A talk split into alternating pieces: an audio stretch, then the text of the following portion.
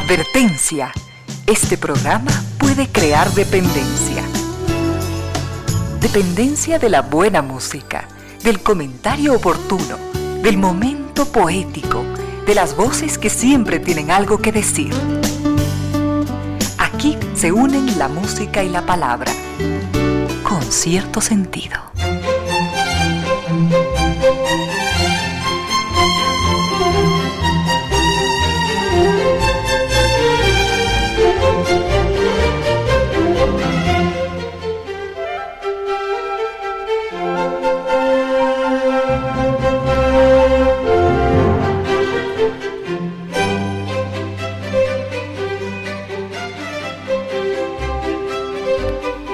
La tarde y tres minutos. Bienvenidas, bienvenidos. Gracias por sintonizar Radio 101.7. Gracias por compartir estas horas de música, comentarios y entrevistas. Y ojalá, ojalá al final de la jornada, como siempre, podamos imaginar con estos favores que la fantasía nos hace, podamos imaginar que hemos rendido en real, justo y merecido, merecidísimo homenaje a la inteligencia, a la sensibilidad, a la autoestima, a la confianza, a la alegría de vivir y siempre, siempre a las ganas de luchar de todos, donde quiera que nos encontremos, a las ganas de luchar por una vida más digna en lo individual y en lo colectivo.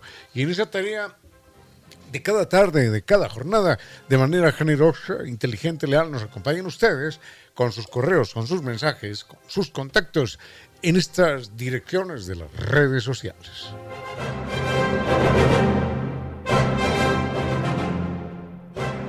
Nuestro correo electrónico es eh, conciertosentidoecuador.gmail.com Facebook, nuestra cuenta es Concierto Sentido Twitter, mi cuenta personal, Ramiro Díez, perdón, arroba Ramiro Díez, y en Instagram, arroba Ramiro Díez Velázquez. Tenemos mucho para compartir en esta tarde del 12 de este mes de enero.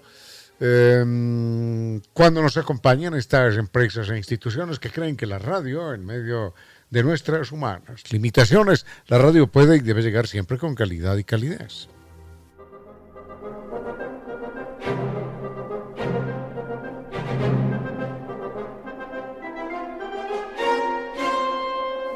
Recuerden Nova Técnica, nos acompaña y Nova Técnica nos acompaña siempre para recordarnos algo importante. El problema de la humedad por capilaridad ascendente, que es un problema que nunca antes tuvo solución, ahora tiene una solución científica con garantía de por vida. No más paredes descascaradas, no más ejércitos de albañiles, no más arena, cemento, pintura, no más refacciones, no más gastos, porque la garantía es una, una única y de por vida. Recuerden las soluciones científicas con Kibli de Nova Técnica. Llámelos. El correo electrónico es eh, ecuador.novatecnica.com. La página www.novatecnica.com. Dos teléfonos. 098 2600588 y 098 81 85 798.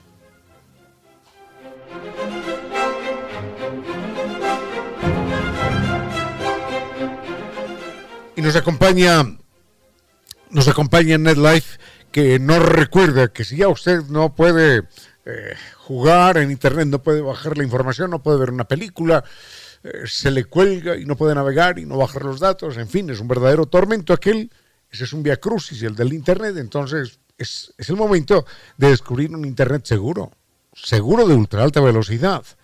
Recuerde que uno puede salir del estado loading. Cámbiese al Internet tricampeón de los Speed Test Words.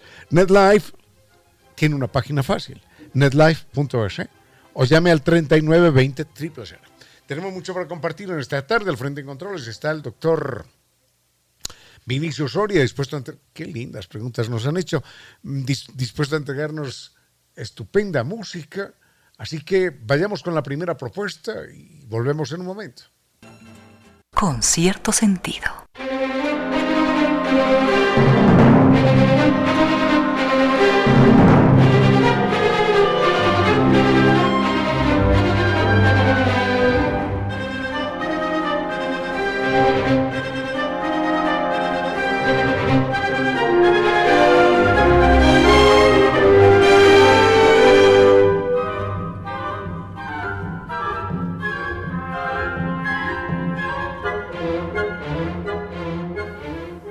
Don Patricio nos pregunta, don Patricio nos pregunta realmente la literatura puede cambiar al ser humano con certeza absoluta, con seguridad absoluta. Pero bueno, también hay que entender que no todo tipo de literatura, porque habrá literatura jiji, jaja, literatura mm, simplemente diletante, ¿eh? pero no, no penetrante, no conmovedora. Entonces, una historia, una historia de amor, de novela rosa, bueno, sí, bonita, muy bien, que se enamoren, que se quieran, que superen las dificultades. Oh, qué lindo que este personaje haya hecho esto o le haya regalado una rosa y se hayan casado y hayan sido muy felices. Muy bonita la historia, claro. Ojalá la, la realidad fuera también así. Pero realmente hay obras de la literatura que a uno lo cambian, lo conmueven, lo sacuden y lo cambian para bien. Habrá otras que también puedan eventualmente ejercer alguna acción nefasta. No tanto, pero al final puede ser que haya libros que a uno lo hipnoticen, lo engolosinen y le ofrezcan una, una visión distorsionada de la vida. Facilista, optimista gratuita, melcochuda. Sí, todo es cuestión de querer y ya se soluciona el problema. No es así tampoco. En eso hay que señalar, la literatura de autoayuda puede ser un poquitín tóxica. ¿eh? No, es que no es sino tener ganas y todo sale adelante. No es verdad. Usted puede tener muchas ganas de ir nadando de aquí a Galápagos o de aquí a España. Uy, todo es deseo, todo es proponérselo. Propóngaselo. Ir nadando de aquí a Galápagos o de aquí a España, propóngaselo. Y no lo va a lograr nunca. Simplemente porque no es posible. Porque el cuerpo humano tiene unos límites y no solamente el cuerpo humano, sino las circunstancias tienen unos límites. No, es que todo es proponérselo en la vida, no. Si uno se propone cosas posibles, sí puede lograrlas. Las cosas posibles sí puede lograrlas. Pero ese cuento tóxico de que nada es imposible, los límites están en tu mente, no es verdad. Porque lo hacen sentir a uno como un, como un culpable de las circunstancias que objetivamente existen. ¿Cuántas veces hemos escuchado eso, no? Los límites están en tu mente. No es verdad. La realidad marca unos límites también. Las circunstancias son objetivas, son claras. Si los límites están en su mente, intente caminar entonces desde el Guagua Pichincha hasta la cumbre del Cotopaxi, pero por el aire, sí, por el aire, para que no tenga que pisar la ciudad de Quito. Venga, camine. No lo va a lograr, no puede. Camine de un edificio a otro por la terraza, cruzándose la calle por el aire. No puede. Ahí está la ley de la gravedad, simplemente. Entonces ese cuento de que el límite eres tú, el límite está en tu conciencia, no es verdad. Está muy bien que uno se proponga cosas posibles y que persista en ellas y que, con, bueno, no con seguridad, pero eventualmente las puede lograr, eventualmente también puede fallar en ese propósito. Entonces, en general, la literatura facilista, engolosinadora, yo digo, no apta para diabéticos, porque es literatura dulzarrona, pero engañosa, puede ser muy complicada.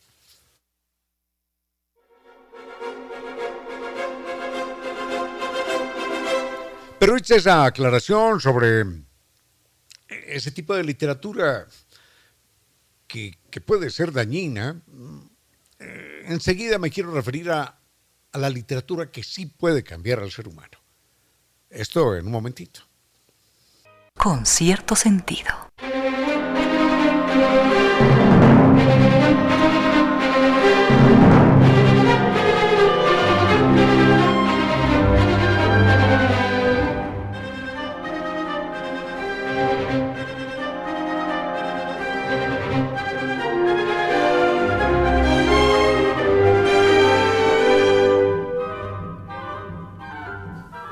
Estaba pensando aquí rápidamente en, obras que, lo cambian a uno, que, que lo afectan emocionalmente, que lo sacuden, que lo conmueven. Si uno logra conmoverse por una historia, mm, sobre todo por una historia de, de seres humanos en los cuales haya alguna dosis de heroísmo, de sufrimiento, de solidaridad, de nobleza, entonces significa que uno tiene mm, los equipos espirituales sintonizados, tiene los receptores espirituales sintonizados para esas acciones.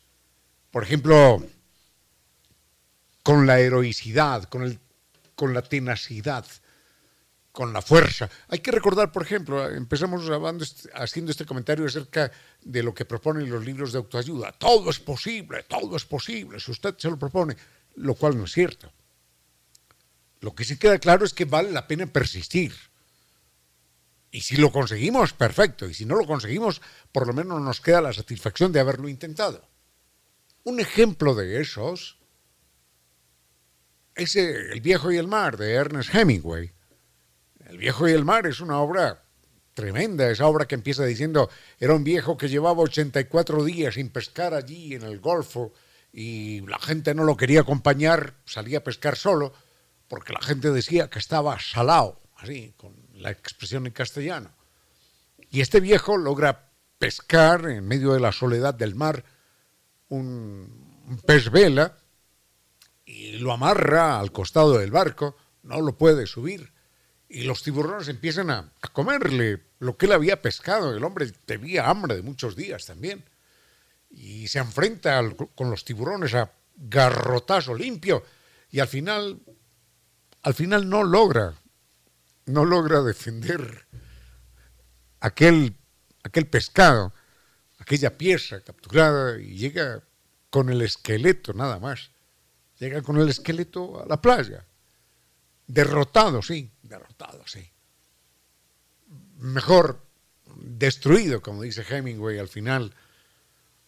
En una lucha un hombre puede ser destruido, pero nunca derrotado. Si persiste destruido, sí, pero nunca derrotado. A un luchador no se le derrota jamás. Se le puede destruir de algunas formas, pero derrotarlo, derrotarlo, si es un luchador, él volverá a la carga. Bueno, entonces, cuando uno lee ese libro y uno está desconsolado ante la vida, uno está desalentado ante la vida, por eso, insisto, si quiere un libro de autoayuda, leas ese libro para que vea lo que es la tenacidad, la fuerza, el coraje, la resistencia de un hombre, la voluntad decidida. No es jiji, jaja, el límite está en su cabeza, no, sino que muestra cómo un hombre viejo, solo, enfrentado a un grupo de tiburones, no, no se rinde nunca, aunque los tiburones terminen ganando la, la, la batalla por el pescado, pero no se rinde en todo caso. Entonces, si quiere un libro de autoayuda, ese es un buen libro. El viejo y el mar, por ejemplo. Y si quiere, y si quiere un libro que lo conmueva profundamente y que lo haga pensar en los demás, en el sufrimiento de los demás, que lo haga más sensible, más empático, más solidario con el sufrimiento de los demás, que le permita, como dicen los indios cheyennes, caminar una semana en sus mocasines entonces, enseguida le recomiendo otros libros, porque eso dicen los cheyennes. Yo no puedo juzgar a un ser humano si no he caminado una semana en sus mocasines. Es decir, si no he caminado una semana en sus zapatos, si no he estado una semana en su lugar. Enseguida les comento dos libros y seguro que alguno se ocurrirá más adelante.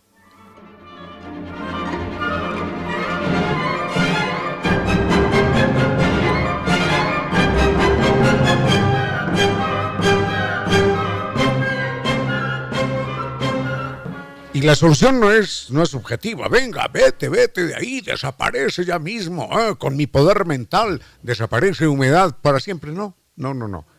Por más que usted insista en que desaparezca la humedad ambiental y tenga el deseo, no va a desaparecer porque es un fenómeno electroquímico que no tiene una solución si no es científica. Y la solución científica la brinda Novatecnik, Kivli de Novatecnik.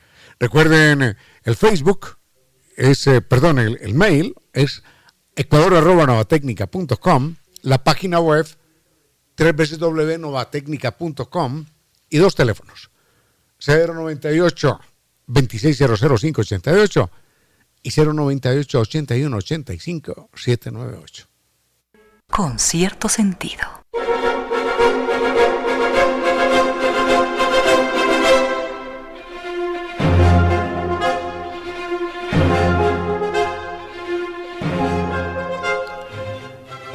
Rápidamente, porque hay otros temas pendientes, pero mm, si nos queremos eh, referir a una obra que conmueva profundamente, si es que uno tiene ojos para leerlo, ¿no?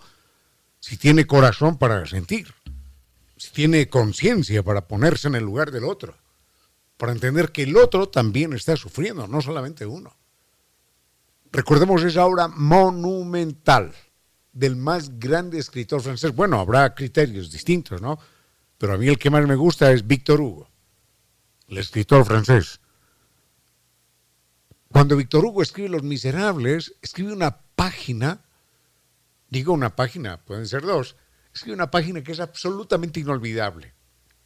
Y es que hay un curita que se llama Bienvenido, el curita Bienvenido, Bienvenido. Y el curita eh, aloja en su, en su lugar donde vivía, aloja a un ladrón. Este ladrón es el protagonista del resto de la novela. Esa novela se llama Los Miserables. Y, sucede que, que, el ladrón, en la madrugada, aprovecha y roba algunas vajillas, algunas cosas que tenía el cura, las mete en un costal, salta, se escapa y huye con, con aquel robo, ¿no? Y como era un deserrapado, pinta de homeless, de, medio vagabundo, la policía lo detiene, le dice, oiga, perdóneme, señor, podemos saber qué lleva usted en ese costal. Y, y, bueno, le encuentran ahí unos objetos de plata y una vajilla. Y le dicen, ajá, qué bonito. ¿Y esto de dónde, caballero? Entonces el tipo dice, no, esto me lo regaló a mí un curita, ¿no? Un curita amigo, me lo regaló, me lo regaló, porque yo estoy muy pobre y me lo regaló. Y entonces la policía le dice, así, venga, vamos a devolverle esto al cura y se lo llevan detenido. Y cuando le dicen al cura, mire, aquí tenemos a este ladrón que le robó a usted esto y esto y esto. El cura se queda mirándolo a los ojos y se queda mirando lo que el ladrón le había robado. Y el cura dice, no, no, no, no, no, él no me ha robado a mí absolutamente nada. Yo se lo regalé. Pero no solo le regalé eso, sino que, que le iba a regalar estos otros candelabros de plata y me olvidé de dárselos, hombre. Así que discúlpeme, le dice al ladrón, discúlpeme, me olvidé de entregarle esto para que se lo lleve también. Eso es bondad, eso es generosidad, eso es pertenecer a otro nivel humano. No es que venga la policía y lo llene de garrotazos y lo meta en una cárcel y le dé cuatro patadas y enseguida lo deje inmovilizado y patada aquí, patada allá y le ponga la rodilla en el cuello y muera como, como murió este afro-norteamericano George Floyd y como han muerto tantos. No, no es eso. Si este hombre me robó a mí, quién sabe cuántos días llevaba sin desayunar, pero no dos o tres, sino a lo largo de toda su vida. ¿Cuántas veces se levantó este hombre en su casa sin un libro, sin un desayuno? ¿Cuántas veces se acostó con hambre? Y claro, en un momento dado, desesperado, roba. Y nadie le dio un trabajo nunca jamás. Entonces, eso es lo que se llama empatía, ponerse en el lugar del otro. Y por eso este curita bienvenido para mí es el más bello personaje. Bueno, hay otros de la literatura universal. Me conmovió profundamente. Yo recuerdo que leí eso y, se me humedecieron los ojos con la nobleza del cura. No, no, venga, venga, sí, inclusive me olvidé de regalarle estos candelabros de plata. Tenga, hombre, perdóneme. Me olvidé de entregárselos. Le dice al ladrón. Ese hecho, ese hecho cambia para siempre la vida del ladrón cambia para siempre la vida de ese personaje y ese personaje cambia muchas otras vidas alrededor. Un solo gesto de nobleza, un solo gesto de amor, un solo gesto de, sintonía con el otro. Entonces cuando uno lee eso, uno dice, caramba, yo, yo estoy en otro nivel distinto, ¿no? Estoy más abajo de este curita.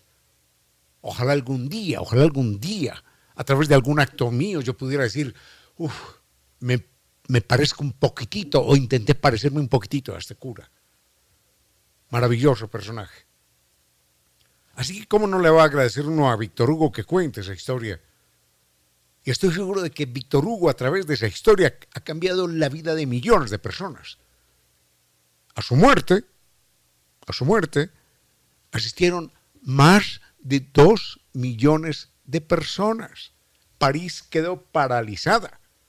Más de dos millones de personas a su sepelio. ¿Qué político de hoy, qué político de hoy convoca a 200 mil, a 20 mil, a 2 mil, a 200 personas? ¿Qué político de hoy? A ver, póngame ya a 2 mil personas que vayan adoloridas. Víctor Hugo convocó a 2 millones de personas a su sepelio. Ese es Víctor Hugo, así que si no lo han leído, léanselo en cualquier momento. Unos consejos comerciales y regresamos con cierto sentido. A esta hora, recuerde que los caminos bellos y fáciles generalmente no llevan muy lejos. 15 horas, 37 minutos. Mi casa era un desastre. Paredes descascaradas, pisos retorcidos y llenas de humedad. Intenté de todo, pero el problema seguía ahí hasta que descubrí Kibli de Nova Técnica. Ellos visitaron mi casa como lo haría un doctor y con su tecnología me arreglaron para siempre el problema de humedad y sin trabajos de albañilería. Nova Técnica, elimina la humedad de tu casa para siempre con tecnología italiana. Nova Técnica, teléfonos 098 2600 588. 098 81 85 798. Correo electrónico ecuador arroba novatecnica.com. Página web www.novatecnica.com. Parece mentira, parece increíble, parece, parece de ciencia ficción. Obsérvelo bien. En el piso de su automóvil, justo en medio, entre el embrague y el acelerador, hay un pedal que se llama freno. Freno es una palabra griega que quiere decir conciencia. Ahora que usted sabe este secreto que salva vidas, la suya inclusive, no, no, no lo guarde para usted. Compártalo con sus amigos. Compártalo con su familia. Conduzca con precaución. Sigue con ustedes, Ramiro Díez. Con cierto sentido.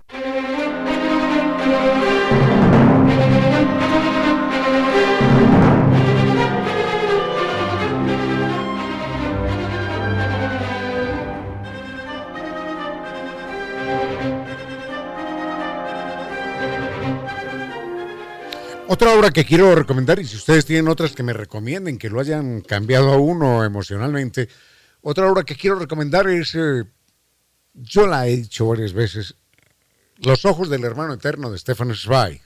Esa es una obra que con seguridad se encuentra en PDF en internet. Se las recomiendo, Los ojos de... Es una obra que se lee en dos sentaditas, hombre.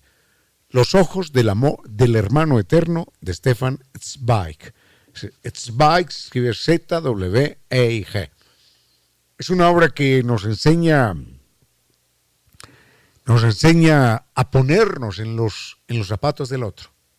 No les voy a contar nada porque les daño la historia, pero van a descubrir lo que es ponerse en los zapatos del otro. Van a descubrir lo que es la empatía. Van a descubrir lo que es pensar qué es lo que está sufriendo el otro qué es lo que le está sucediendo y qué es lo que le está pasando en este momento, y entonces se juzga de una manera distinta.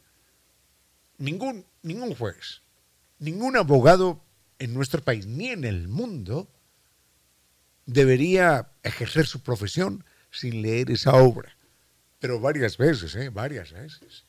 Los ojos del hermano eterno léansela y después me cuentan. Bueno, dejamos ahí el tema de la literatura, Simón Bolívar. De Simón Bolívar hablamos hace días, hombre. Pero bueno, hagamos un comentario muy breve, muy breve de Simón Bolívar y volvemos en un momento. Con cierto sentido.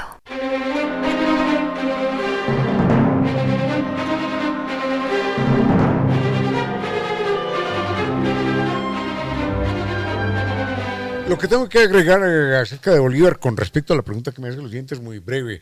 La relación de Bolívar con los afros, mm, con los esclavos, era una relación extraña porque hay que entender que él juzgaba eh, la vida de acuerdo con, con los cristales de la época, con la visión que se tenía en esa época.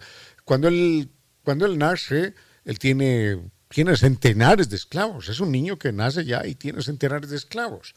Eh, hay que recordar que, que su padre, el padre de Simón Bolívar, muere cuando él tiene apenas tres años y obviamente el niño queda huérfano de padre, valga la redundancia, pero queda huérfano en muchos otros sentidos porque eh, tiene a unos tíos que no lo atienden en lo más mínimo, mm, tiene a una madre que lamentablemente sufre de tuberculosis y que muere poco, pocos años después. Y entonces esa madre que sufría de tuberculosis no puede nunca tener al bebé cerca, porque le dicen, no, no, no se le acerque a su mami. Y entonces es un niño que nace sin padre y con una madre que nunca lo puede abrazar, que nunca le puede dar un beso, sino que le hablaba desde lejos, desde allá, párate allí en la puerta del cuarto y dime lo que me tengas que decir. Esa es otra forma de, ser huérfano, ¿no? No tener un abrazo, no tener un beso, una caricia no, no, no tener a la persona cerca, es una forma de orfandad. Entonces Bolívar es un niño huérfano de padre y madre desde niño. Y la única persona que, lo atiende es una de... Eran dos esclavas, hombre. Natán, Natán es una esclava y la otra es Hipólita. Y estas dos esclavas lo atienden a él y la que más lo acompaña a lo largo de su vida es Hipólita. Y cuando Bolívar ya es un personaje famoso, héroe de guerra, le escribe cartas a, Hipólita. Y le dice, usted es mi verdadera madre. Usted fue mi verdadera madre. Usted fue la que me abrazó, me amamantó, usted fue, fue la que me cuidó, la que en las noches me contaba historias, la que cuando tenía miedo dormía conmigo en la cama. Usted, usted es mi verdadera madre, Hipólita. Y había sido su esclava, pero claro, deja de ser su esclava y se convierte en su madre, aunque la relación era de, esclava a amo, por supuesto. La cuestión era muy jerárquica. Pero él le escribe cartas a Hipólita en las que le dice, usted es mi madre, mi verdadera madre. Porque claro, una madre que, a la que él no recuerda haber abrazado nunca, ni haber tenido a un metro de distancia, caramba, distante, distante la situación. Hipólita no sabía leer y escribir. Entonces por eso Bolívar, a los nueve años, todavía todavía no sabía leer y escribir, a los nueve años. Bueno, ya dejémoslo ahí, porque de Bolívar estuvimos hablando en estos días a propósito del, del 27 de diciembre, cuando cumplía años doña Manuela Sáenz. Vayamos con algo más y volvemos a que viene esto, en un momentito.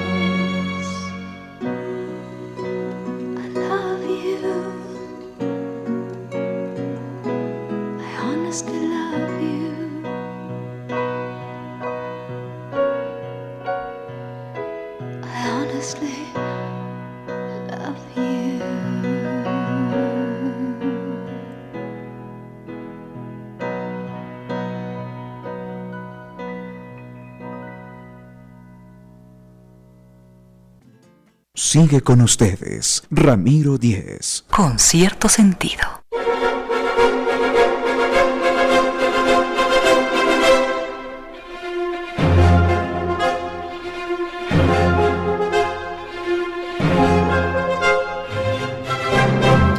Íbamos a cambiar de personaje, pero alguien me está preguntando sobre una historia que en alguna ocasión conté acerca de Simón Bolívar.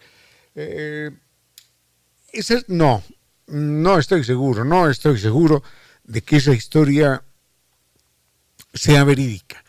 Esa historia aparece narrada por Gabriel García Márquez en esa obra bellísima, conmovedora, que le arranca a uno lágrimas en el párrafo final, que se llama El General en su laberinto, que es finalmente la vida de, Simón Bolívar. Y tiene que ver con una mujer que era la esposa de un eh, adinerado, ella era inglesa, y era la esposa de un adinerado personaje que tenía asiento en Jamaica.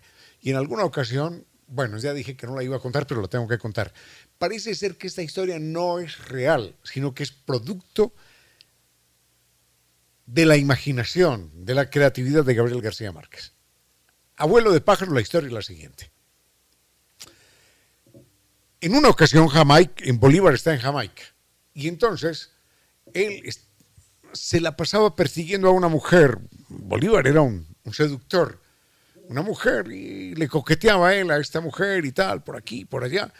Y sucede que en un momento dado la mujer le dice, nos vemos esta noche, nos vemos esta noche en la ermita tal. ¿Yes? Estaremos allí solos. Entonces había que caminar un largo trecho a caballo y se encontraron por allá en una ermita, en una pequeña iglesia, capillita, que estaba aislada en medio de la montaña. Entonces Bolívar, feliz de la vida, dice, bueno, esta es la batalla más fácil que he ganado en la vida, ¿no? Caramba. Y llega puntual a la cita y cuando él llega ya está la mujer allí, esperándolo. Entonces, eh, Bolívar, seductor, empieza a hablarle, venga, la toma de la mano, venga, sentémonos aquí, en esta, en esta banqueta hermosa, este lugar tan, tan apetitoso, ¿no? Para tener una grata conversación. Y ella así, hablando, jiji, jaja, y Bolívar empieza a hablarle de poemas y hablarle de una cosa y de la otra, y ella cada vez más encantada, y Bolívar cada vez más deseoso, como decía Napoleón, de tomar la plaza. y eh, Bolívar entonces intenta un acercamiento, intenta, "Ay, venga, dame la manito y te doy un beso, y ella se deja tomar la mano, pero no deja que Bolívar le dé un beso. Entonces Bolívar dice, bueno, como que tomar la plaza aquí va a ser un poco más difícil, y sigue, y sigue la lucha, y bueno, la mujer no da en toda la noche, no da su brazo a torcer. Y Bolívar a veces se desespera, se pone un poquito agresivo, a veces dulzarrón, a ver cómo seduzco a esta mujer que me ha citado aquí para que estemos solos. ¿Pero qué le pasa a esta mujer loca? Bueno, finalmente empieza a amanecer y ya le, ella le dice, es el momento de regresar, ¿no? Cada uno a su lugar. Y Bolívar le dice, muy bien, muy bien. Entonces Bolívar, con la cabeza agacha, literal y metafóricamente, monta en su caballo le dice, au revoir, madame. ¿Por qué hablaban en francés? Au revoir, monsieur. Ya nos vemos. Au revoir, au revoir. La señora toma rumbo a su casa. Simón Bolívar toma rumbo al campamento. Apenas está amaneciendo. Y cuando llega a la hamaca en la que él dormía, encuentra que allí había un hombre que había dormido en su hamaca y que lo habían apuñalado, pensando que era Simón Bolívar. La historia es que esa mujer, Miranda Lindsay, sabía del atentado que iban a cometer esa noche contra Simón Bolívar. Y su esposo, el esposo de Miranda Lindsay, estaba involucrado en el atentado. Entonces, por eso su esposo había salido de la ciudad para no despertar sospechas. Y ella dijo, bueno, ¿y ahora qué hago? La única solución es sacar a Bolívar de su hamaca. ¿Y cómo lo saco? Ah, con la promesa de que vamos a estar juntitos, solos, en la ermita solitaria, aquella, tan romántica. Entonces Bolívar cae en la trampa, pero cae en una trampa que le salva la vida. Esa mujer, Miranda Lindsay, le salvó la vida. Yo no sé si la historia es verdad o no es verdad, pero la cuenta García Márquez. Bueno, ¿cuál es tu opinión, Giovanni? Así. Giovanni dice que le hubiera podido salvar la vida también haciéndolo un poquitito más feliz. no sé a qué se refiere Giovanni, siempre tan... bueno, en todo caso sí, le salva la vida. Años más tarde, miren qué bonito esto, ya cuando Bolívar va de viaje, en su último viaje, se encuentran en Cartagena, en Cartagena, Colombia, ya en el Mar Caribe, y le ofrecen una cena a Bolívar. Y se aparece, esto es bellísimo, se aparece en la cena la señora Miranda Lindsay, que le había salvado la vida. Y entonces ella le dice, Bolívar le dice, ha sido una noche inolvidable. Ah, no, ella le dice, ha sido una noche inolvidable, ella le dice a él. Y Bolívar le pregunta y dice, ¿cuál de las dos? ¿Cuál de las dos noches ha sido inolvidable? Y ella le dijo, ambas, libertador, ambas. Esa historia es muy bella. Si se la imaginació, si se la imaginó García Márquez, ah, qué maravilla. Muchísimas gracias, Agavo.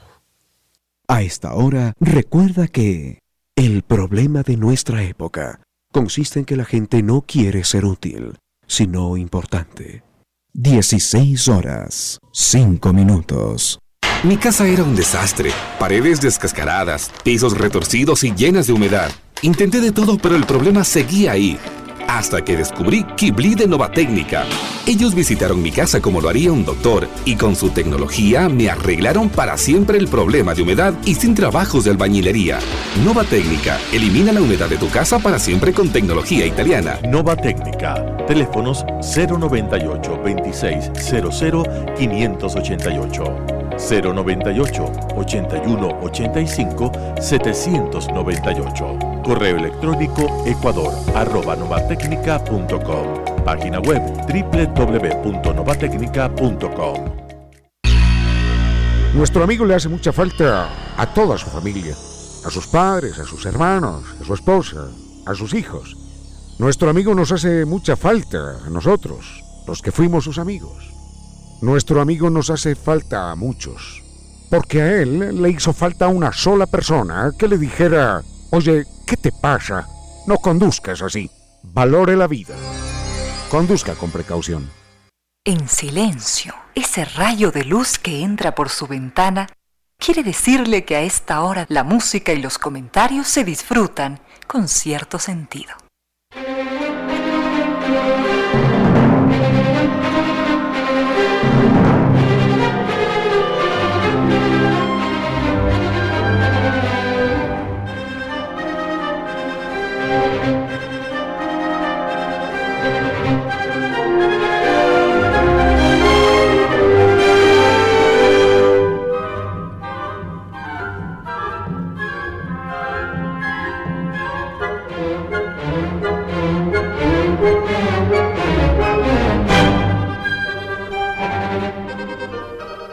Qué lindo, qué lindo, qué lindo. Don Alberto nos escribe desde de México, dice desde Ciudad de México, qué ciudad tan descomunal, es México tan encantador además. Bueno, la gente, ¿no? La gente. La gente, la gente mexicana es gente verdaderamente cálida, extraordinaria. Y nos dice, un momentito, Giovanni, creo que tenemos unos temas musicales eh, mexicanos en lenguas nativas, zapoteco, no me acuerdo qué más. Sí, si tenemos algún tema de esos, estupendo, te agradezco mucho, porque nos están oyendo en México en este momento. Tengo entendido que México es el país latinoamericano, es una verdadera maravilla, que tiene, no sé, bueno, estoy exagerando, creo que tiene más, más lenguas nativas vivas que ningún otro país latinoamericano. Si me equivoco, lo lamento mucho, pero tengo entendido que son algo así como 60 lenguas nativas que todavía se hablan. En alguna ocasión tuve la oportunidad de estar allí y había unas dos niñas en una gasolinera hablando una lengua nativa y yo les pedí en castellano que, que por favor me siguieran hablando para escucharles, pero eran un par de niñas tímidas, no lo sé, y no quisieron hablarme más. Me emocionó mucho escuchar esa lengua. Y recuerdo que hace ya muchísimos años, muchos, muchos años, tuve la oportunidad de entrevistar a, un escritor norteamericano, no, bueno, norteamericano porque México está considerado Norteamérica, mexicano, era Andrés Enestrosa. Andrés Enestrosa me regaló en esa ocasión un libro muy bello que se llama Los hombres que la lluvia dispersó, o que dispersó, no, Los hombres que la lluvia dispersó. Es, un, es, una, es una selección de, de leyendas de los pueblos nativos mexicanos, particularmente de los zapotecas. Él era un indígena zapoteca, Andrés Enestrosa, y mm, recuerdo que tuve la oportunidad de entrevistarlo y, me, pareció encantador este hombre que hace, hace 20 mm, o 25 años ya pasaba de los 90, es decir, me imagino que hace ya algún tiempo que ha fallecido.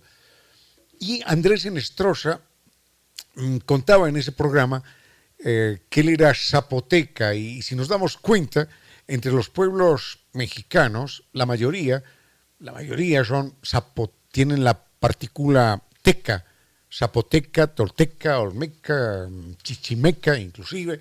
Bueno, ese meca quiere decir eh, pueblo, pueblo de. Entonces los zapotecas eran los pueblos de las raíces. Y la raíz, él me contaba esto, no sé si el señor que, ah, es que nos dice que él es zapoteca también, eh, nos contaba que la razón de que pueblo de la raíz era porque ellos insistían, qué lindo esto, qué lindo, en que el pueblo, en que los seres humanos descendían de las raíces de los árboles y que las raíces, algunas que lograron así salir a tierra, porque a veces las raíces no se hunden profundas, sino que salen a tierra, algunas raíces se convirtieron en animales.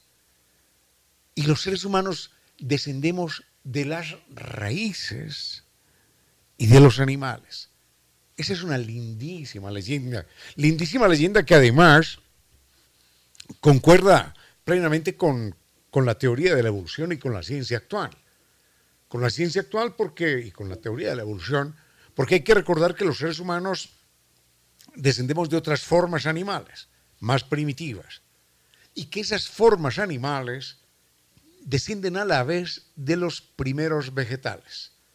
Es decir, en el fondo, cuando vemos a otra especie animal, estamos, estamos viendo a un abuelo, a un abuelo nuestro, o a un primo, o algo así, y si nos remontamos y nos remontamos, estamos viendo a los abuelos. Pero cuando vemos a los vegetales, estamos viendo a los lejanos tatarabuelos. Descendemos los seres humanos de los vegetales y de los vegetales descendieron los animales y nosotros los animales, los animales humanos, de las otras especies. Es increíble, pero el pueblo zapoteco, en medio de su explicación mágica del mundo mm, coincidía con la ciencia y con Charles Darwin. ¿Tenemos el tema o no? Sí. Ah, bueno, ¿en qué- ¿cómo se llama la canción? ¿En qué- ¿No dice nada? Ah, bueno, Lilia Down, ok.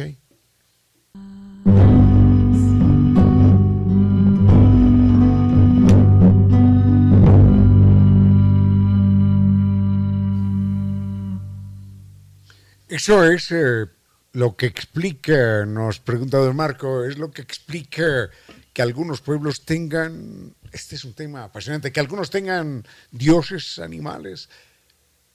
Sí, señor. Sí, señor, eh, usted eh, ha acertado en su, posición.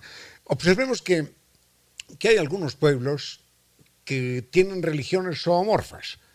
Mm, los egipcios, por ejemplo, hablaban de la diosa gata, del dios cocodrilo, de la diosa serpiente, del dios escarabajo. Eh, en el oriente tenemos el dios leopardo, el dios jaguar, leopardo no, el dios jaguar. Eh, ¿Qué más tenemos? El dios guacamayo y así por el estilo. Eh, mm, los, los pueblos en América Latina han sido pródigos en eso. El dios sapo, la diosa rana, a cada uno le atribuyen una condición divina. Mm, y esto, esto se explica porque es curioso, atención con esto, porque el lenguaje de estos pueblos no tiene la palabra animal. Cuando nosotros decimos animal, imaginamos cualquier cosa que se mueve, ¿no? Que tiene patas, que tiene ojos, que se reproduce, un animal, pero mm, que no es un ser humano. Para nosotros animal es eso, ¿no? Algo que no es un ser humano. Pero es que esto es visión, es- esa palabra es, una, es un producto de la visión judeocristiana. La visión judeocristiana dice, no, a ver, nosotros los humanos somos humanos, por supuesto, y los otros son animales. Pero nosotros, no, no, no, no somos animales. Y de hecho aún en la escuela le enseñaban esa barbaridad. Reino mineral, reino vegetal, reino animal. Y nosotros los humanos. Pero ¿cómo así? Si somos animales, taxonómicamente, fisiológicamente, orgánicamente, somos animales. La prueba está en que en los Estados Unidos, hace unas horas, 48, 72 horas, acaban de trasplantar el corazón de un cerdo a un ser humano. Porque somos compatibles. Somos compatibles. Ya lo habían hecho antes. Ya habían trasplantado el, hígado de un cerdo a un, a un ser humano. Porque somos animales. A uno no le trasplantan un hígado de piedra, porque eso es un mineral, pero somos animales. Fisiológicamente estamos organizados de una manera similar. Con el ratoncito que matamos compartimos el 60% de los genes. Hasta con el tomate que nos comemos compartimos el 8% de los genes. Compartimos genes con, con el perro, con la mascota, con el gato. No se diga con el chimpancé que compartimos el 99.6. Somos animales. Entonces, eh, yo tengo la Biblia, por ejemplo, tengo la Biblia en quichua. Yo no sé quichua, ¿no? Pero la compré un día por curiosidad. Y, y, em, la leía, la leía sin entender nada. Y encuentro, por ejemplo, que en el quichua no, no hay palabras que nosotros utilizamos en nuestra vida cotidiana. Por ejemplo, la palabra animal no existe en quichua. Y no existe en las lenguas correspondientes a las religiones que tienen dioses zoomorfos.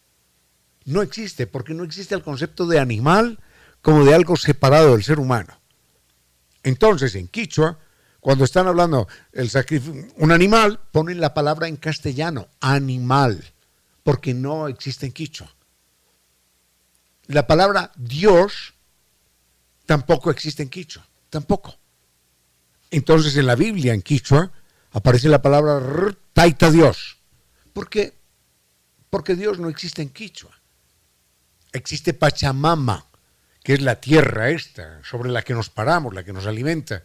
Y por eso cuando los indígenas van a tomar algo le dan un poquitito de beber a la Pachamama. o van a comer algo, ponen un granito de maíz en la tierra para que la Pachamama también se lo coma. Porque es el Dios de ellos. Es un Dios físico, tangible, el que nos alimenta. Ahí está, a la vista, lo tocamos.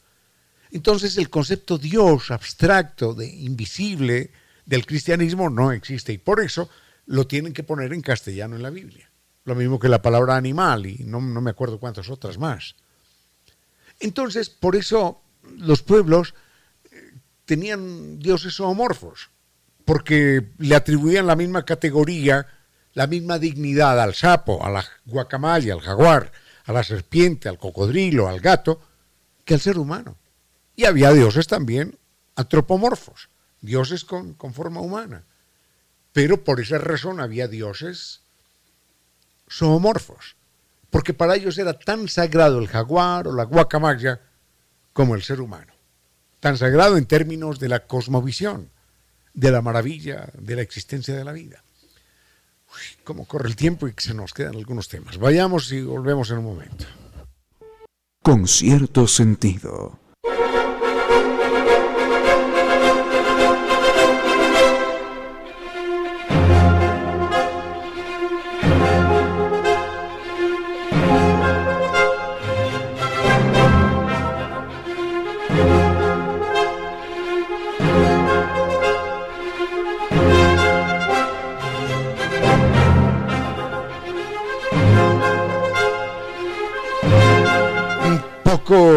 Extemporánea esta pregunta, pero yo no vi, no vi en Quito. Bueno, la verdad es que tampoco salía en ninguna parte.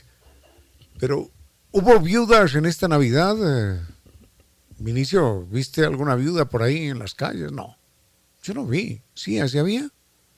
Ah, no sé, bueno, igual yo no salía a ninguna parte. Em, ¿Qué decir sobre esto? Pregunta un oyente por qué se disfraza la gente de viuda. Sí valdría la pena, ¿no? Que nos preguntáramos por qué se disfraza la gente.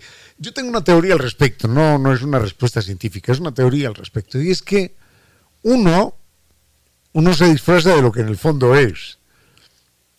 Es decir, los disfraces no, no ocultan a la gente, sino que la descubren. Imaginemos eh, que hay un tipo que es Rabiosamente anticomunista. No se va a disfrazar de Lenin o de Stalin o de Fidel Castro, no. Se disfrazará de otra cosa distinta. Imaginemos a un tipo que es rabiosamente comunista. No querrá disfrazarse de Pinochet. No, no. Dirá, no, no, no, no. Yo de Pinochet sí que no me disfrazo, ¿eh? De cualquier cosa, ¿eh? Pero, pero de Pinochet no imaginemos, no sé, alguien que sea, no, no quiero seguir poniendo ejemplos, pero en todo caso, tiene que haber alguna frecuencia de simpatía, alguna identidad inconsciente con el disfraz que uno elige. Por ejemplo, si fulano de tal es ateo, así, ateo, ateo, ateo, rabioso, no querrá disfrazarse de obispo, no. Dirá, no, no, no, a mí, a mí esas cosas no disfrácenme de Batman, de gorila, de, cualquier cosa, pero no, yo no, yo soy ateo, puede decirle esa persona. ¿ya? Entonces, realmente el disfraz nunca, nunca oculta a la persona, sino que termina por descubrir lo que en el fondo simpatiza con la persona. Habrá mucha gente que diga, no, no, a mí, a mí, me disfrazo de, cualquier cosa, ¿eh? pero a mí, a mí no me disfraces de mujer o de gorila o, de, viuda, eso sí que no, no, no te acepto eso. No, no, no me voy a maquillar, no, no, no me voy a poner minifalda, no. No, hombre, es que vamos a divertirnos, no, a mí no me divierte eso. Entonces hay gente que tiene un espíritu refractario a ese disfraz y a muchos otros, pero es porque porque no tiene en el fondo un rechazo. Bueno, es porque tiene en el fondo un rechazo a eso. Y el que se disfraza de eso es porque en el fondo ese eso lo está, lo está representando, lo está, lo está interpretando de alguna manera. Bueno, Sí, en verdad sí. Si uno, imaginemos que uno es socialista de izquierda, así, rabioso, comunista, no se pone uno un, un disfraz de, de Pinochet.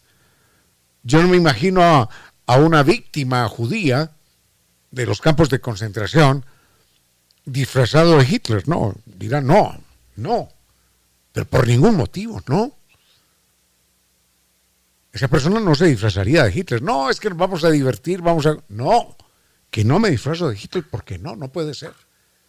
Entonces, cuando hay un disfraz X, Y o Z, siento yo, aunque la pregunta es extemporánea y la respuesta por supuesto también, que a uno ese disfraz lo está, lo está revelando, lo está revelando un poco. Bueno, dejemos el tema ahí y volvemos con algo más. Con cierto sentido.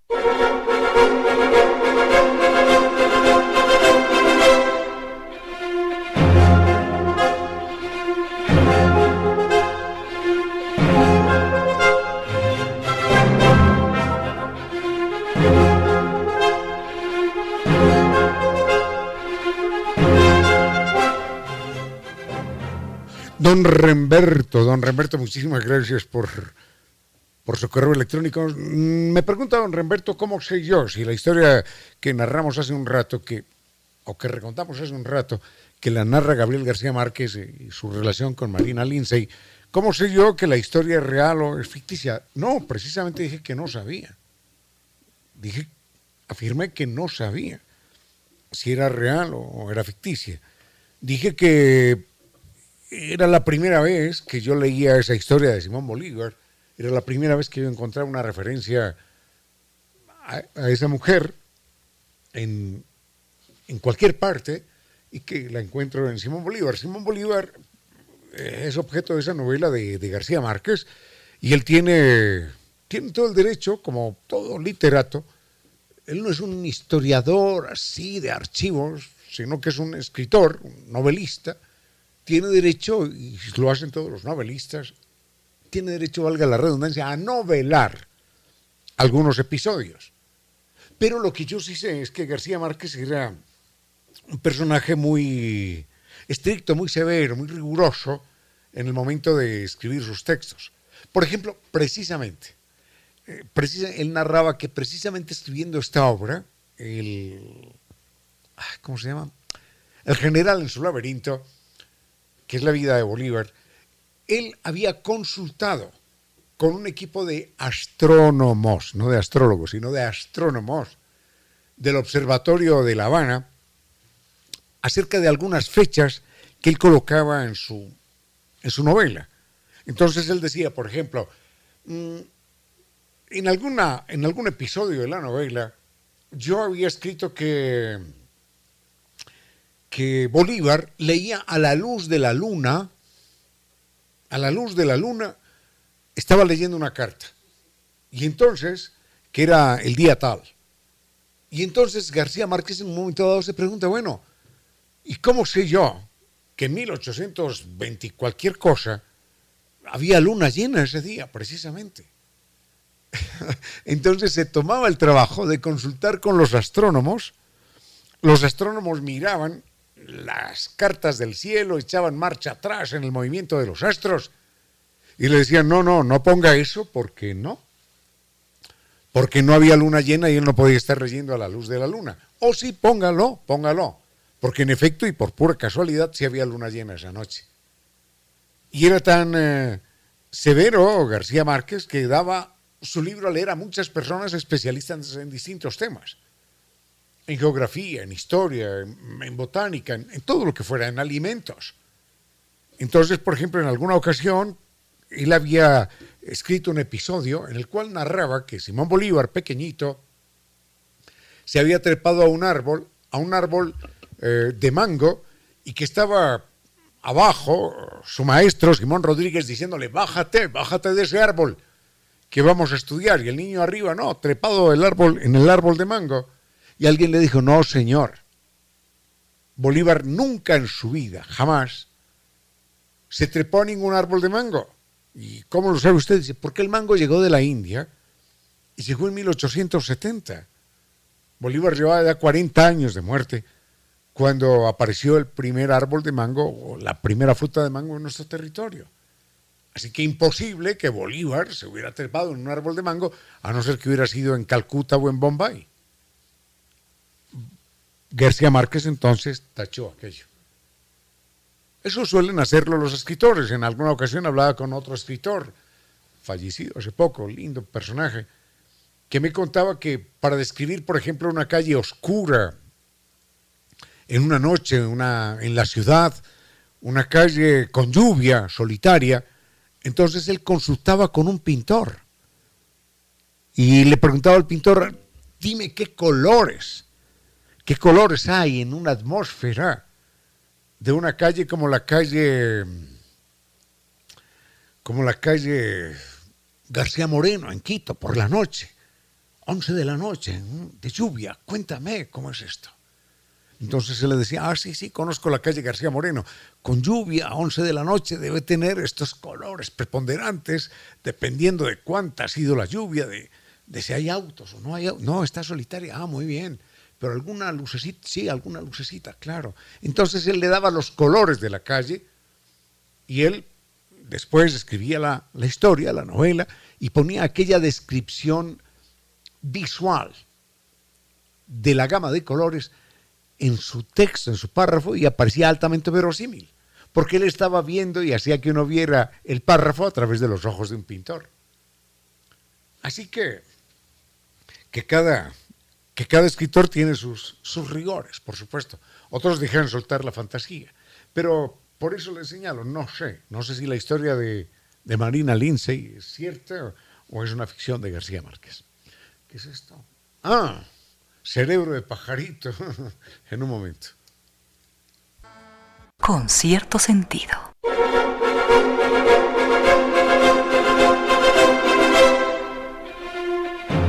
Tema de las aves es verdaderamente apasionante. Alguien nos pregunta de dónde viene la expresión eh, cerebro de pajarito, tener cerebro de pajarito. Viene, puede, puede que resulte ofensiva la expresión, pero viene de la ignorancia de la ignorancia humana. Porque, claro, como nosotros somos los reyes de la creación y los demás son animales, no más que no piensan, no sienten, nada, nada, nada, nosotros somos los inteligentes. Cuando lo único que hemos demostrado es que, que hay algunos seres humanos inteligentes, pero en general la inteligencia del ser humano ha servido para destruir el planeta en general la inteligencia del ser humano ha servido para, para, que seamos una amenaza contra nosotros mismos. La inteligencia del ser humano ha servido solamente para eso, ¿no? Ningún otro animal, ningún otro, pone su ecosistema en peligro, ningún otro. Ningún otro animal se mata entre ellos. Bueno, hay alguna excepción, a veces los chimpancés se portan como humanos, pero excepcionalmente. Pero realmente el animal que más humanos mata es el animal humano. Miremos las guerras, los atentados, todos los días. El animal que más humanos mata no es ni el hipopótamo, ni el cocodrilo, ni el mosquito anofélex, no. Ni los leones, no, es el ser humano. Es decir, la inteligencia del ser humano habrá que redefinirla porque a veces decimos, no, es que la inteligencia del ser humano sí, y los demás animales no la tienen. Lo que pasa es que los animales tienen otras inteligencias focalizadas en otros aspectos. Por ejemplo, los, los chorlitos son, son unas aves del hemisferio norte. ¿Tenemos tiempo de un, comentario, Giovanni? ¿Solo este y nada más? Bueno, los chorlitos son son pajaritos del hemisferio norte. Y sucede que estos animalitos, sabemos en el hemisferio norte hay tres meses de invierno y no hay nada que comer, ¿no? El que no guardó comida se jorobó, se murió de hambre. Entonces las aves lo que hacen es guardar semillas y las guardan a lo largo del verano y del otoño. Y las van guardando en distintos lugares. Obviamente el pájaro no guarda las dos o tres mil semillas en un mismo lugar sino que las va escondiendo en distintas partes. Y cuando llega el, cuando llega el invierno y no tiene nada que comer, ese pajarito tiene en su memoria, cosa que no haríamos los seres humanos, Ese pajarito tiene en su memoria los dos o tres mil lugares en los cuales guardó las semillas y se puede alimentar. Y así llega la primavera y después llega el verano. Si a nosotros nos dicen guarde estas pepitas de maíz en tres mil lugares distintos, en estos cinco kilómetros a la redonda, no vamos a saber dónde. Nos vamos a olvidar. Si nos tenemos que alimentar de eso, nos vamos a morir de hambre. Pero un pajarito sabe exactamente. Las palomas, por ejemplo. las palomas tan menospreciadas, ¿no? Les dicen ratones con alas. Algo tienen de eso. Pero las palomas tienen mayor capacidad que los seres humanos en términos de la comprensión espacial. Solamente digo esto en forma muy rápida. Se les enseña a las palomas a distinguir figuras en una pantalla, figuras que van rotando, van girando. Imaginemos que nos colocan distintas piezas de un rompecabezas en una pantalla y esas figuras se van moviendo a la izquierda, a la derecha, van dando la vuelta. Nos da trabajo, ¿eh? nos da trabajo distinguir cuál, ay, a cuál corresponde cuál porque se parecen y van dando la vuelta y tenemos que hacer un, esfuerzo. Las palomas nos superan a nosotros en eso, las enseñan a distinguir la forma correcta para darles un trocito de maíz. Y las palomas, picotazo aquí, picotazo allá, y nos superan a nosotros, los humanos. Es decir, el cerebro de las palomas es superior a eso. En eso, a nosotros los seres humanos. Bueno, se nos quedan, si quieren hablamos de las aves, pero pero será mañana. Y se nos quedan, ¿qué otros temas? Jolines. Se nos quedan Julio Verne. Pero bueno, será mañana en todo caso. Eh, ha llegado Doña Reina para continuar con su programa Vuelo de Música y Palabra. Y al frente en controles está el doctor Giovanni Córdoba, a quien le agradecemos inmensamente. Lo mismo al doctor Vinicio Soria, que se marchó más temprano. Y a todos ustedes, mil gracias. Ay, no puedo olvidar esto, ¿eh? Mañana a las 4 de la tarde tenemos una conversación con un queridísimo amigo Luis Armas y con Leoncio García. Leoncio García es eh, la gran figura de la divulgación del ajedrez en Hispanoamérica. Es un personaje verdaderamente extraordinario. Así que mañana a las 4 de la tarde, 10 de la noche en España, tendremos esta entrevista con Leoncio García. No se la pierdan porque vamos a hablar de ajedrez, pero, pero no en forma para especializar, para especialistas, ¿no? Sino en forma absolutamente mm, elemental para que nos acerquemos a ese universo que tantas pasiones desata. Eh, no fue más por hoy, doña Reina, bienvenida, al doctor Giovanni Córdoba, gracias, fuerte abrazo, los quiero mucho y hasta mañana. A esta hora, recuerde que no existen árboles que el viento no haya sacudido. 17 horas.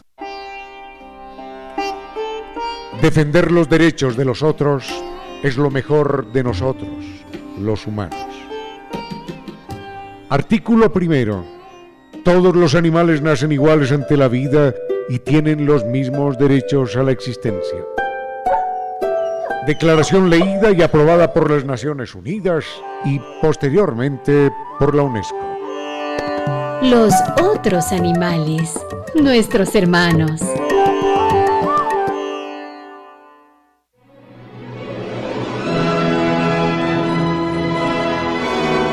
Y ahora bienvenidos todos a un vuelo de música y palabra. Bienvenidos a este espacio con cierto sentido, con Reina Victoria Díez, para que disfruten de un vuelo de música y palabra. Señores pasajeros, estamos ya todos listos para desabrocharnos los cinturones de la imaginación y empezar a volar, a compartir con la música, la palabra. Muchas gracias a todos los que se han conectado esta tarde, como John Bueno, que nos escucha desde Santander, Colombia, Gladys Mora, acá en Ecuador, Agustín, Edison Burbano, David Nicolalde, Patti Bermeo. Gracias a cada uno de ustedes que comparten con nosotros tarde a tarde. Hace un momento escuchábamos a Ramiro este anuncio que acababa de hacer sobre la entrevista con uno de los grandes del ajedrez. Y sobre esta entrevista, queridos amigos, a Ramiro le había faltado añadir que todos ustedes van a poder interactuar con nosotros, lo pueden hacer a través del Facebook, nuestro Facebook, con cierto sentido.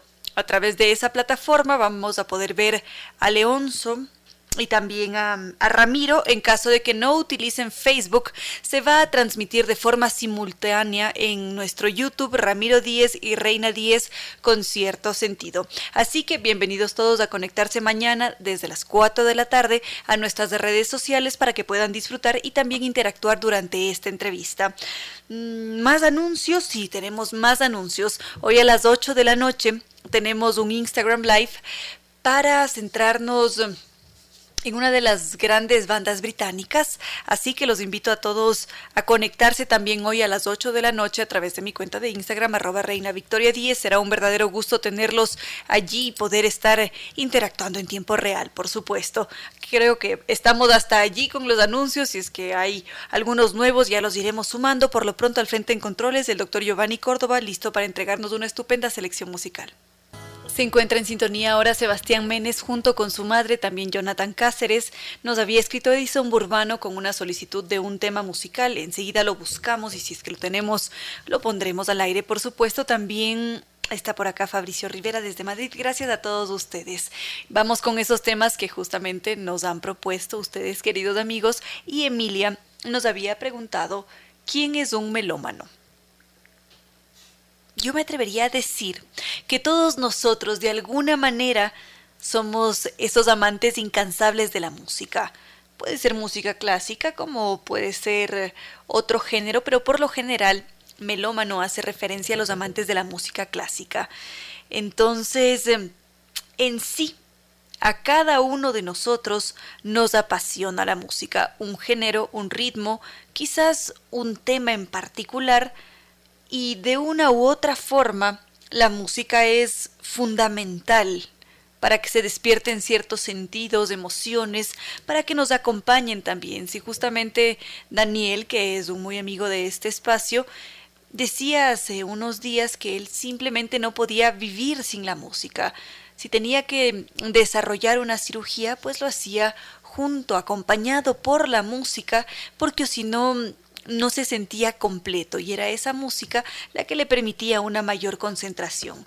Entonces, nosotros, cada uno tiene sus propios rituales con la música. Algunos llegarán a casa y lo primero que hacen es encender el equipo y poner por allí una melodía o quizás es lo primero que hacen en la mañana. Y así cada uno se deja acompañar por la música a su manera. Claro que en lo que respecta a la a la melomanía, podríamos ampliar un poco más el tema.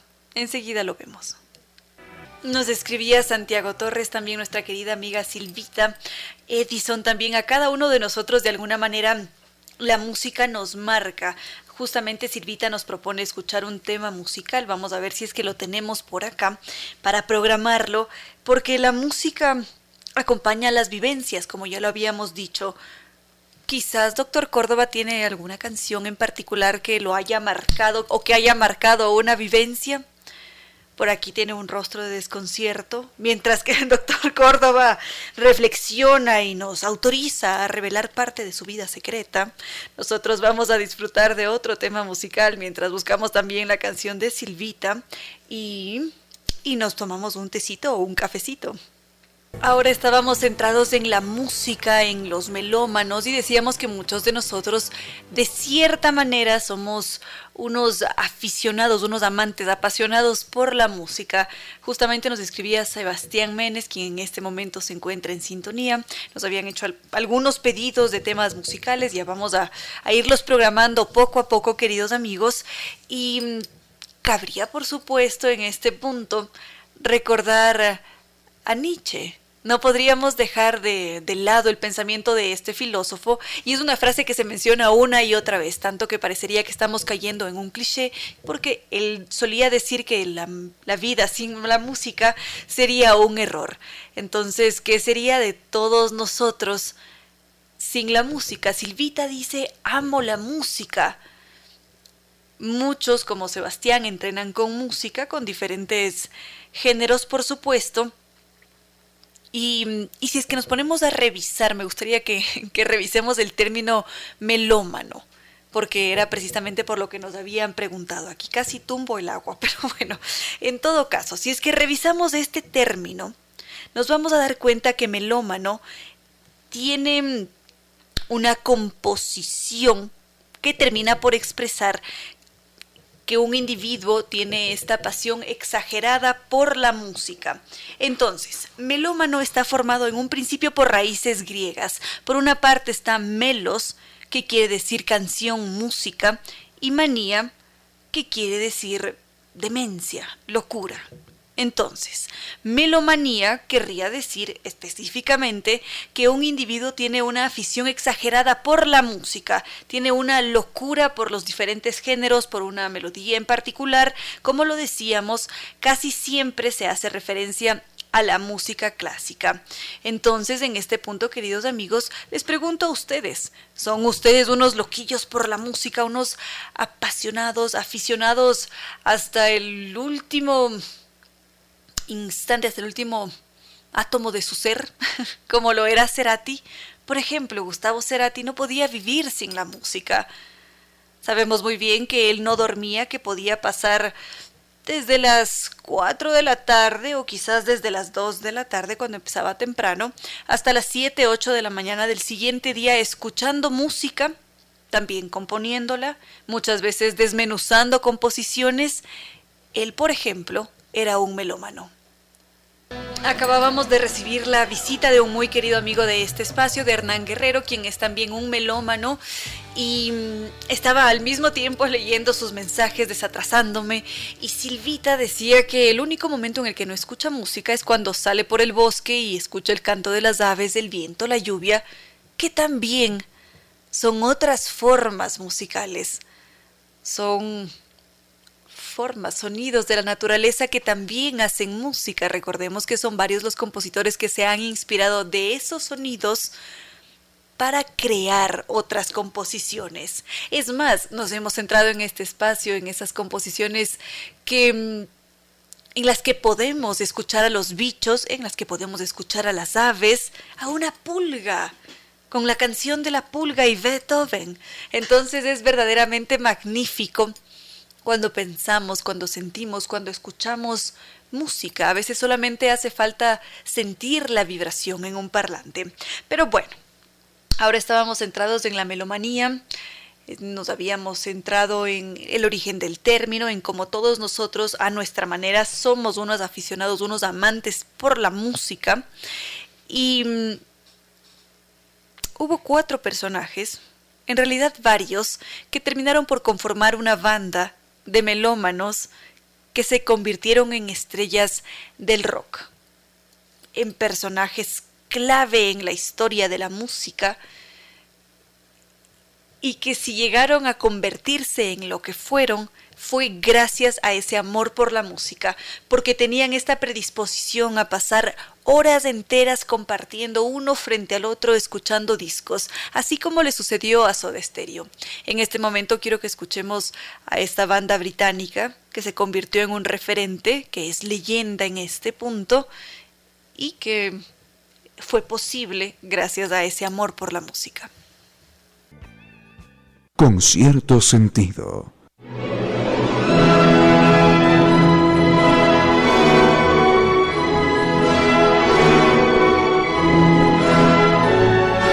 Escuchábamos a Pink Floyd. Esta es una banda que genera sentimientos encontrados. Es decir, para algunos es el gran referente del rock, del rock progresivo. Sienten que es una de esas bandas que no ha podido ser superada en toda la historia.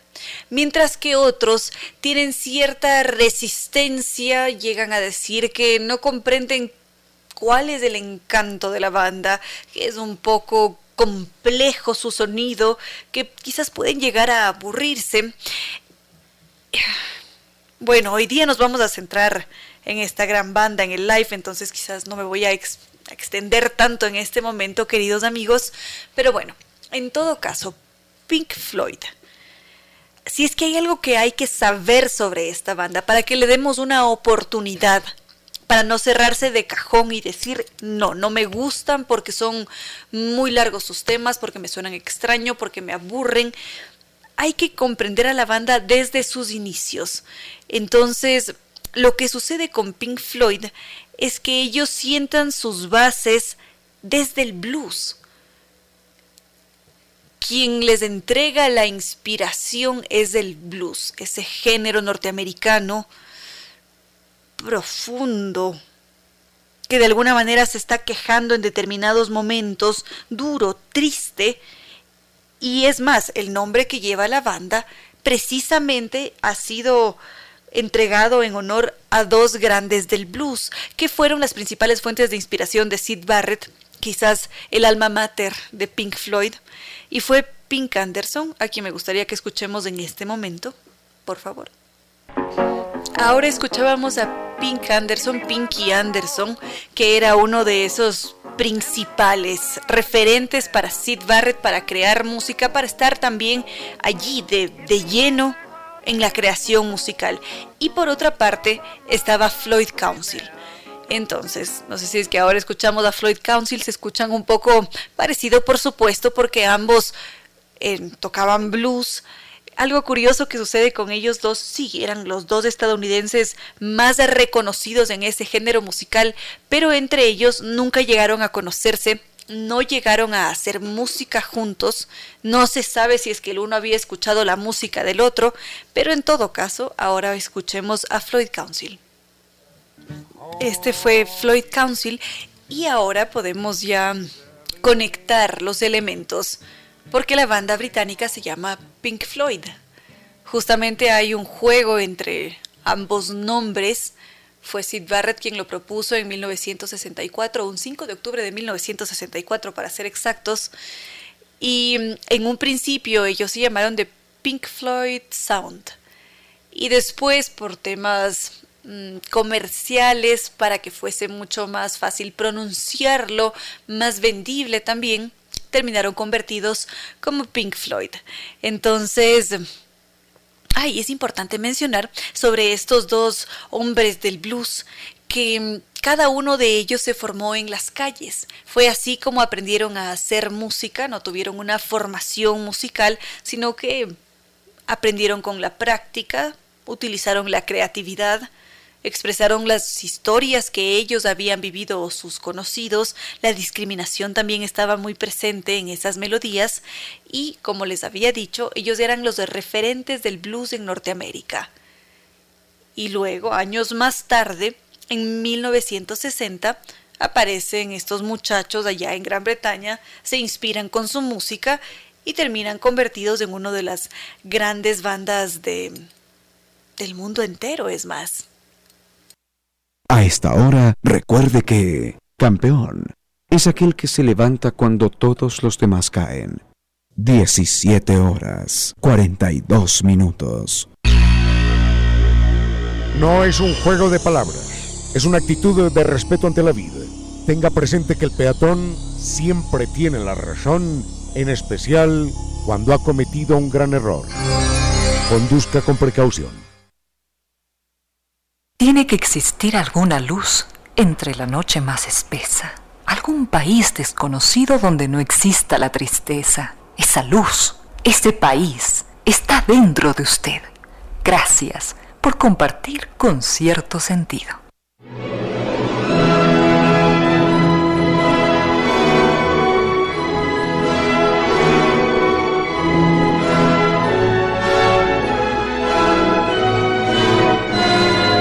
Queridos amigos, estamos aquí todos conectados a través de la radio, también a través de la aplicación de YouTube Ramiro Díez y Reina Díez con cierto sentido y tengo la sensación de que también estamos en Facebook. En esta transmisión en vivo estamos compartiendo una entrevista con Víctor Revelo. Él es eh, un hombre entregado a la música, a las artes, ha realizado más de una producción extraordinaria aquí en el país, porque lo ha hecho en Quito, en, en Ibarra, también en Cuenca. Y en poco tiempo, estamos a una semana de disfrutar una experiencia sinfónica, justamente una experiencia que se centra en, en Pink Floyd, en esta banda británica, en uno de los referentes y una banda que es tan querida por todos nosotros. Así que bienvenido a este espacio, Víctor Revelo. ¿Qué tal, Reina? Muchas gracias por la invitación. Sí, se viene Pink Floyd el tributo al show este 22 de enero en el Jardín Botánico de Quito. Es verdaderamente maravilloso saber que podemos contar con esta clase de eventos, saber que mm, podemos disfrutar de Pink Floyd en este tiempo, porque quizás uno de los reproches que tienen los amantes de Pink Floyd es el no poder verlos en vivo por todo el tema de separaciones y siempre existe esta añoranza de disfrutar del concierto en vivo porque hay una muy marcada diferencia. Claro, se ha buscado un montón el espacio en vivo de generar este, este tipo de eventos eh, para la gente. Igual, eh, no solo de Pink Floyd, sino también hace un mes hicimos The Beatles, hicimos a Queen, hicimos, hemos hecho algunos, una trayectoria de 14 eventos en todo el país, como tú lo mencionaste, en el año anterior, en el 2021, en plena pandemia del COVID-19, seguimos trabajando, intentamos activar un sector que se ve perjudicado hasta ahora por la pandemia y hemos tenido dificultades como todo el mundo para salir adelante con esto, pero lo, lo hacemos de una manera biosegura, lo hacemos con responsabilidad. En este caso hemos tomado la decisión desde mi, desde mi equipo interno de hacer dos funciones para que la gente igual se sienta con un aforo reducido y se sienta cómoda en disfrutar un show, pero, o sea, hecho por artistas ecuatorianos y hecho por un con un amor a la banda increíble, con un amor de fanáticos, con un amor, con un setlist completo, con mucho mucho amor, como se podría decir, en un espacio tan increíble como el Jardín Botánico. Entonces, este evento no es cualquier show de Pink Floyd, creo que como lo hemos presentado el año anterior, igual en Ibarra, Cuenca y Quito, es algo espectacular, la verdad. Me llena de orgullo decir que la banda está dirigida por David Lara, un director increíble, una persona consciente del sonido de Pink Floyd. Ha trabajado conmigo ya cuatro años en eso, haciendo tributos pequeños al principio de Pink Floyd y ahora ya cada vez nos vamos agrandando un poco. También esta vez vamos a presentar el 29 en la ciudad de Cuenca, en donde me encuentro hoy el Pink Floyd 360, un concepto muy diferente y con sonido cuadrafónico y un montón de, espectáculo a lo, a lo que se merece Pink Floyd, ¿no? Al nombre que tiene. Y como estaba escuchando en tu programa, igual todo esto viene acompañado por recordar un poco al extravagante Sid Barrett, del, del primer fundador, ¿no? De la banda, el que le puso el nombre y el que inspiró a los otros músicos, especialmente a Roger Waters, a formar esto, lo que es Pink Floyd, el sonido de Pink Floyd y todo lo, lo excelente ¿no? que se vino luego en los años 70. Por supuesto que sí, fue una de esas bandas que puso la vara allí muy alto, precisamente por la calidad de espectáculos. Así que ustedes lo que están haciendo acá en nuestro país es también mantener esa vara por lo alto con un espectáculo de calidad. Y además es sumamente importante saber que contamos con dos funciones porque esto nos entrega una mayor seguridad también en estos tiempos que corren. Sí, hay que pensar primero en el público, es obligatorio el carnet de vacunación. O presentar una prueba PCR con 14 días mínimo o sea, máximo diría, y también mascarilla obligatoria, distanciamiento social, son protocolos que todos ya conocemos, pero ahora más que nunca tenemos que cuidar, no solo para que los eventos se sigan dando, sino para que nuestra salud esté bien y nosotros podamos seguir disfrutando de este tipo de espectáculos que se hace desde, desde aquí, desde casa, desde Ecuador, para tener un, un producto de calidad también en ese sentido. Y también, como lo dije antes, una reactivación cultural necesaria, que siempre es importante sea un tributo no sea un tributo, es un evento que actúa gente de nuestro país. Estamos, como siempre le he dicho, 50 personas atrás y es un equipo grande que yo, yo la verdad tengo que manejarlo, pero es lo que eh, tenemos que seguir haciendo, activarlo, buscar la manera en la que la gente nos apoye o más allá de apoyarnos, que disfrute de algo excelente que está haciéndose acá. Y es increíble porque en verdad los músicos se esfuerzan bastante para llegar a este nivel y yo creo que en verdad hacen una representación digna de la banda británica. ¿Qué nos podría decir sobre la preparación que han tenido los músicos para llevar a cabo este evento? Bueno, ellos ya van preparando el evento dos años, ¿no? Este se preparó al finales del 2020 prácticamente y lo hemos presentado desde junio del 2021. Lo hicimos igual en la Casa de la Música alguna gente supongo que lo recuerda, hicimos en la Casa de la Música y lo hicimos también en Cuenca en el Teatro Casa de la Cultura y en Ibarra el 2 de octubre lo presentamos en el Teatro Gran Colombia. Es un concierto que ya lo hemos repetido algunas veces en Thunder Shows, pero ahora viene con otro formato y la verdad espero que les vaya a impresionar tanto como a mí me ha impresionado ver los ensayos. La preparación es exhaustiva, es, es fuerte, es algo que en verdad se puede disfrutar bastante y en verdad el servicio es bastante completo sobre la recopilación de lo que es Pink Floyd, ¿no? O sea, sobre lo que es, es un viaje hacia la música de ellos. Yo sé que por algo comercial y tal vez extraordinario, también como fanático, no están los temas de Sid Barrett porque son demasiado psicodélicos, demasiado poderosos para la gente, pero sí se pueden medir desde un cierto rango de los mejores álbumes de Pink Floyd de los años 70, específicamente, más o menos desde Metal hasta llegar a The Wall. Es un viaje más o menos por esos cinco álbumes. Sí. No, bueno, oprimimos un poco otro que no voy a mencionar, pero al final son, son cuatro o cinco álbumes que vamos a, o sea, refrescarnos un poco. Igual en la época Gilmour, que me parece interesante como él hace un sonido de la guitarra en ciertos temas. Y eso puede ser reflejado también en, que usamos dos guitarristas y también usamos eh, cinco cantantes, ¿no? Para, para hacer una diferencia entre las voces para que pueda, eh, no sé, volverse más dinámico todo y que tenga un sentido más como Pink Floyd lo hace en vivo, como David Gilmour forma su banda, Roger Waters forma su banda y también eso es lo que más o menos intentamos asemejarnos un poco para que la gente lo disfrute a ese nivel, ¿no? Y específicamente musicalmente en escenografía igual contamos con el técnico Luis Vargas, que es un perfeccionista, él fue técnico toda la vida con Fernando Velasco de Verde 70. Entonces él siempre nos acompaña en nuestros shows y por ese lado estamos totalmente cubiertos igual. Y como les digo, nuestras normas de bioseguridad bastante claras cumplimos con el aforo que nos permiten las autoridades y en eso estamos siempre trabajando para que la gente se sienta segura de ir a nuestros espectáculos y que pueda asistir con todas las comodidades y específicamente en un lugar tan hermoso y tan maravilloso como el Jardín Botánico.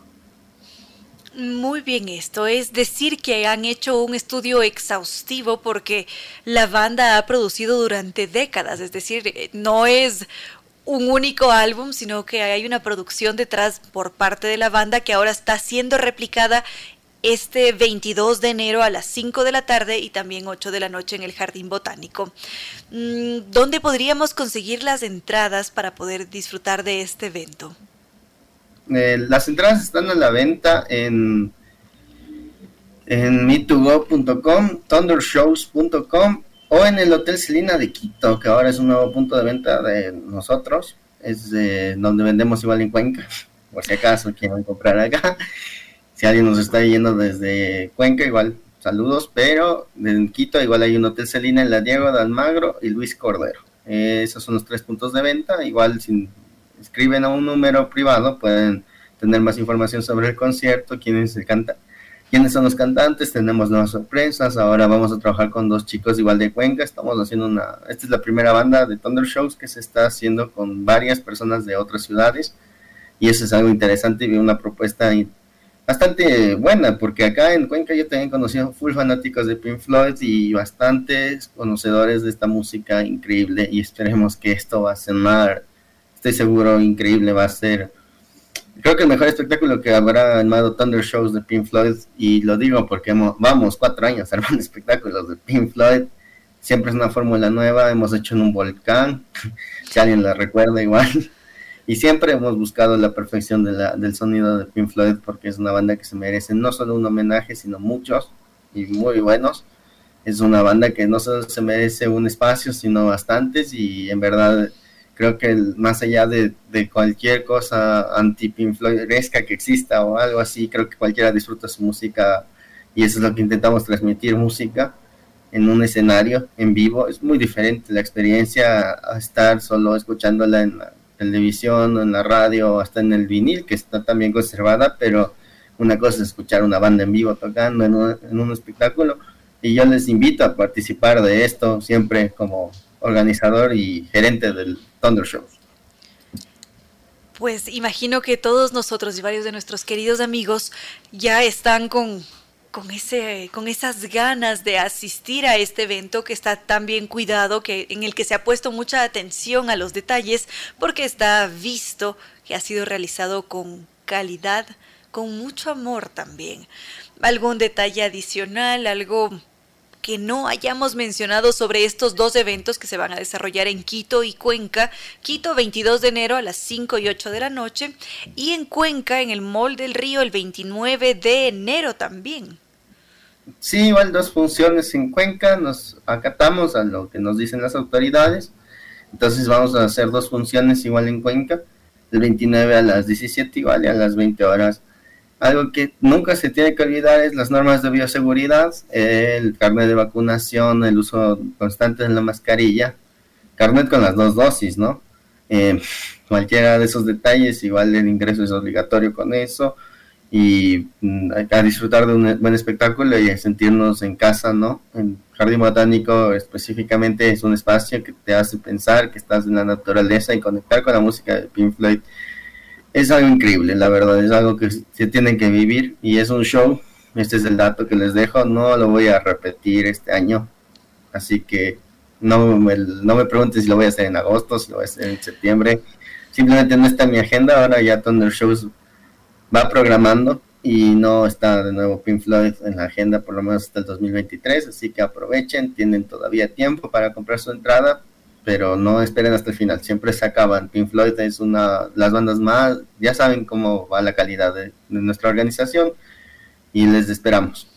Este es un detalle importante y es que no deberíamos dejar para el último la compra de las entradas porque muchas veces sucede que ya en esa semana de la recta final hay sold out y nos quedamos fuera del evento. Entonces, estamos con tiempo para organizarnos y asistir al evento.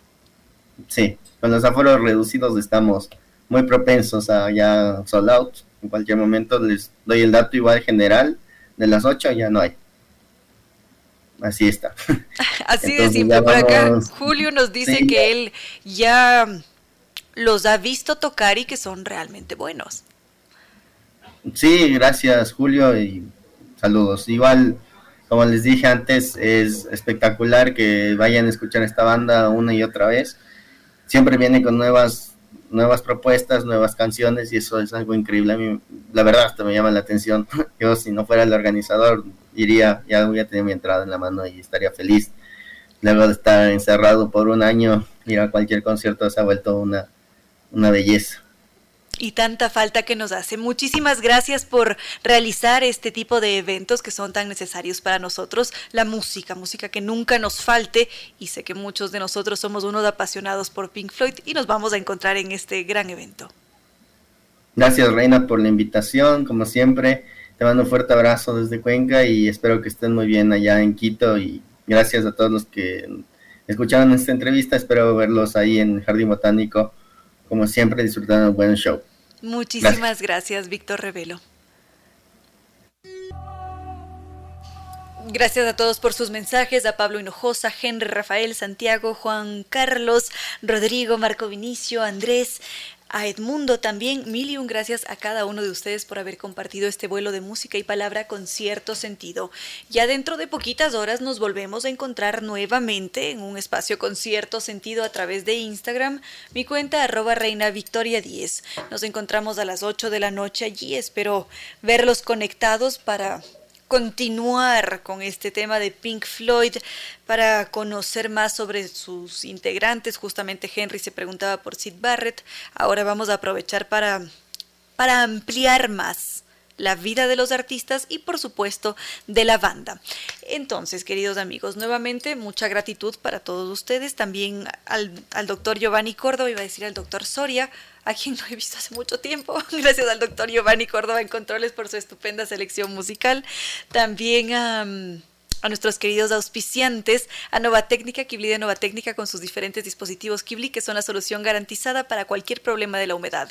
Es una garantía de por vida. Ellos realizan el diagnóstico y listo. Somos felices y le decimos adiós a la humedad. Para contactarnos con ellos lo podemos hacer a través de la página web www.novatecnica.com o el correo ecuador.novatecnica.com o los teléfonos 098 26 588 o 098 81 85 798. También NetLife que nos dice que algunos de nosotros presentamos señales de continuar en un estado loading porque a veces jugamos videojuegos con el hermanito porque no es posible jugar online o nos pasamos horas esperando a que regrese el internet o los loadings, esas burbujitas que dan vueltas una y otra vez, invaden las películas o simplemente invaden la pantalla.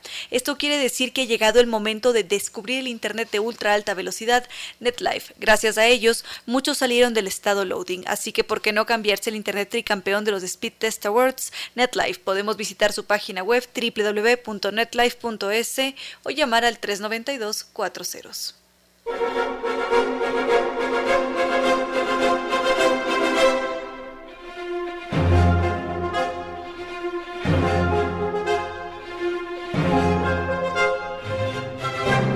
Y ahora sí, queridos amigos, no queda más que decirles que no fue más por hoy, por aquí, por la radio, porque enseguida nos encontramos en Instagram y los queremos mucho y ya será hasta el día de mañana.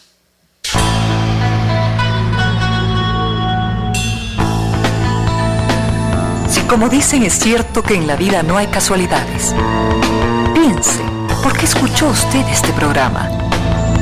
Tal vez escuchó aquello que necesitaba o tuvo la sospecha de esa luz dentro de su propio ser.